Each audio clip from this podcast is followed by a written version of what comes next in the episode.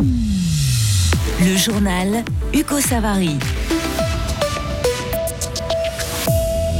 C'est un livre qui avait fait parler à Fribourg. Les confidences de Georges Godel, l'auteur de l'ouvrage, était à nouveau devant la justice ce matin. Il y a dix ans pile, les Suisses acceptaient une initiative de l'UDC contre l'immigration de masse. Parmi les grands perdants du jour, les étudiants helvétiques. Et enfin, à peine rentré déjà parti, le navigateur Benoît Alt veut traverser une nouvelle fois l'Atlantique. Le procès du journaliste Jean-Marc Angelo a eu lieu ce matin au tribunal d'arrondissement de la Sarine. L'acquittement a été demandé par son avocat. On rappelle qu'il a été condamné début 2023 pour instigation à violation du secret de fonction après la parution de son livre d'entretien avec l'ex-ministre Georges Godel, Secret et confidence d'un président.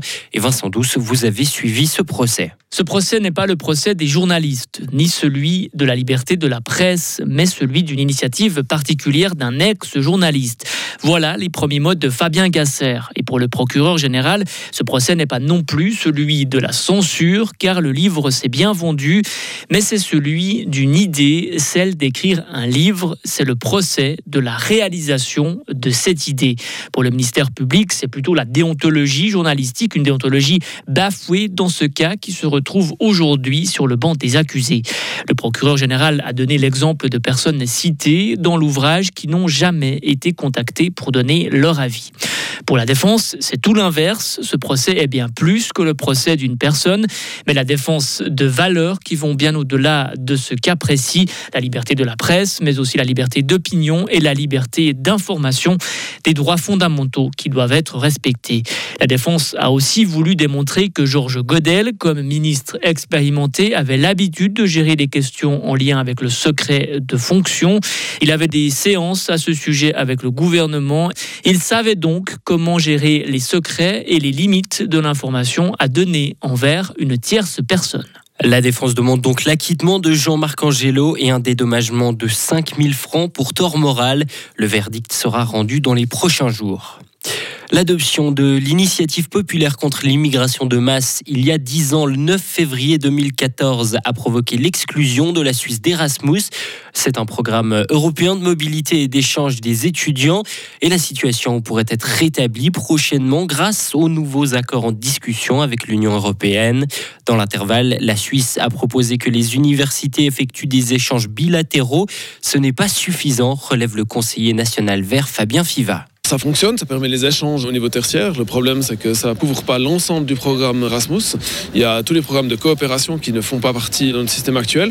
Il est extrêmement fastidieux puisqu'il c'est des accords bilatéraux en fait entre les institutions de formation. Et puis pour les étudiantes et les étudiants, il coûte plus cher. Aujourd'hui, un échange avec l'Union européenne coûte plus cher que si la Suisse était associée à Erasmus. Ça coûtera plus cher à la Confédération d'être associée, mais c'est un pas important. On voit vraiment que cette non-association, elle pèse sur les capacités d'échange des étudiants et étudiants euh, suisses et que c'est important de réintégrer pleinement ce programme. Et comme il l'a fait pour un autre programme européen, Horizon, qui concerne la recherche, cette fois-ci, le Conseil fédéral devra présenter un rapport au Parlement avec un financement des échanges Erasmus. À l'étranger, l'armée israélienne a bombardé la ville de Rafah dans le sud de Gaza ce vendredi, là où se sont rassemblés plus d'un million de Palestiniens déplacés. Les États-Unis, historiquement alliés d'Israël, ont jugé excessive cette riposte contre le Hamas. Et de plus, les forces israéliennes ont pris d'assaut un hôpital de Khan Younes. Dans le même temps, le ministère de la Santé du Hamas a annoncé un nouveau bilan de près de 28 000 personnes tuées, en majorité des femmes, enfants et adolescents. Benoît Halt se lance dans une nouvelle aventure. Trois mois après avoir terminé la Mini Transat, le navigateur fribourgeois se prépare déjà pour participer à celle prévue en 2025. Cette course en solitaire s'élance des Sables d'Olonne en France pour transiter par les îles Canaries et terminer en Guadeloupe. Et pour ce nouveau défi, il utilisera le même bateau tout en y apportant quelques modifications, du recyclage en quelque sorte, une manière de faire qui plaît bien à Benoît Halt. Oui, exactement, parce que c'est vrai que bah voilà, à l'heure actuelle, euh, on sait comment euh, la planète euh, fonctionne.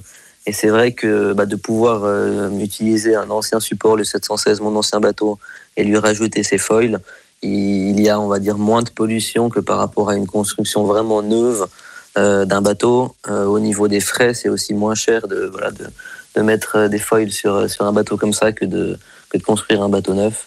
Et voilà, c'est beau, je trouve, d'histoire de, de récupérer ce, cet, cet ancien support pour le mettre au goût du jour et vraiment espérer bah, arriver aux, aux performances des nouveaux bateaux. Et la modification du bateau sera terminée dans un mois et demi. Les travaux se déroulent actuellement dans un atelier à Yverdon. Retrouvez toute l'info sur frappe et frappe.ch. La météo avec le garage Nicoli à Villars-sur-Glane et la Volvo EX30, notre plus petit SUV. Le temps du week-end sera plutôt nuageux, notamment pour samedi, avec euh, quelques averses en soirée. Il va faire doux de 9 à 11 degrés. Le ciel va rester nuageux avec euh, néanmoins quelques éclaircies pour dimanche. Des averses sont aussi possibles. Température euh, toujours douce. Il va faire de 8 à 9 degrés. Une amélioration est annoncée à partir de lundi avec toujours des nuages. Températures qui vont augmenter au fil de la semaine pour atteindre les 16 degrés mercredi.